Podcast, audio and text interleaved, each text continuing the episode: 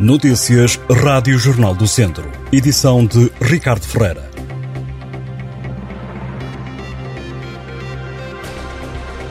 As autoridades registraram ano passado 15 acidentes em contramão nas estradas do distrito de Viseu. Entre os anos de 2019 e outubro de 2022 foram contabilizados 46 desastres deste género na região. Os números são avançados na edição desta terça-feira do Jornal Notícias. Os distritos vizinhos da Guarda, Vila Real e Coimbra registraram menos acidentes em contramão do que Viseu. Só Aveiro teve mais sinistros deste tipo. Segundo o matutino, a circulação rodoviária em sentido oposto resultou o ano passado em 226 acidentes que tiraram a vida a 11 pessoas em todo o país. As contas feitas pelo jornal dizem que houve mais 43% de sinistros em contramão, em comparação com os números totais de 2019. A subida destes sinistros resultou ainda no aumento do número de vítimas mortais, também de feridos leves e graves. As estatísticas avançadas pela GNR e PSP revelam que a maioria dos condutores envolvidos nestes acidentes têm entre 30 e 50 anos. Um homem de 48 anos foi detido pela PSP de Viseu na última noite por violência doméstica. O suspeito ameaçou e foi agressivo também para a polícia, acabando por passar a noite na esquadra. Segundo a Força Policial, após comunicação para o comando da ocorrência de ameaças e agressões numa casa a uma vítima de 47 anos. De imediato, os polícias deslocaram-se ao local, deparando-se com o suspeito bastante alterado e agressivo. A polícia acrescenta que o detido não reagiu da melhor forma ao ser abordado pela patrulha, tendo mantido uma postura bastante agressiva e ameaçadora, não só para com os polícias, mas também para com a vítima, tendo acabado preso. O homem ficou a dormir nos quartos de detenção da Esquadra de Viseu da PSP e vai ser presente a tribunal desta terça-feira. A Polícia de Segurança Pública de Viseu anunciou ainda a detenção no último fim de semana de outras seis pessoas por conduzirem com excesso de álcool.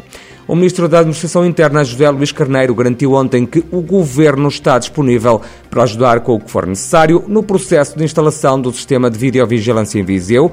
Este projeto é falado e reivindicado há anos, mas nunca avançou. O tema voltou ontem a ser falado nas comemorações dos 146 anos do Comando Viseu da PSP.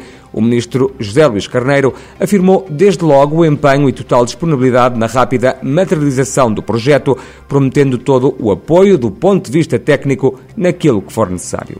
Esta terça-feira não há aulas em várias escolas do Conselho de Sinfãs, em resultado de uma greve de professores que pode repetir-se já nos próximos dias. Vestidos de preto, em sinal de luto pela educação, os grevistas concentraram-se esta manhã à porta da escola sede do agrupamento, num protesto que foi decidido em plenário e que não está ligado a qualquer sindicato. Segundo Pedro Peixoto, um dos organizadores da ação de luta, a greve desta terça-feira está a registrar uma adesão de entre 80 a 100 professores, tendo levado ao fecho de vários estabelecimentos de ensino. Não há aulas na escola sede do agrupamento, porque nenhum professor do segundo e terceiro ciclos se apresentou para dar aulas às oito e meia da manhã. Dos centros escolares, apenas os de Oliveira e Miradãos estão de portas abertas. Os professores decidiram a semana passada em plenário avançar para uma greve. O protesto pode repetir-se nos próximos dias. Ao lado dos docentes colocou-se Manuel Pereira, diretor do Agrupamento de Escolas de Sinfãs e presidente da Associação Nacional de Dirigentes Escolares.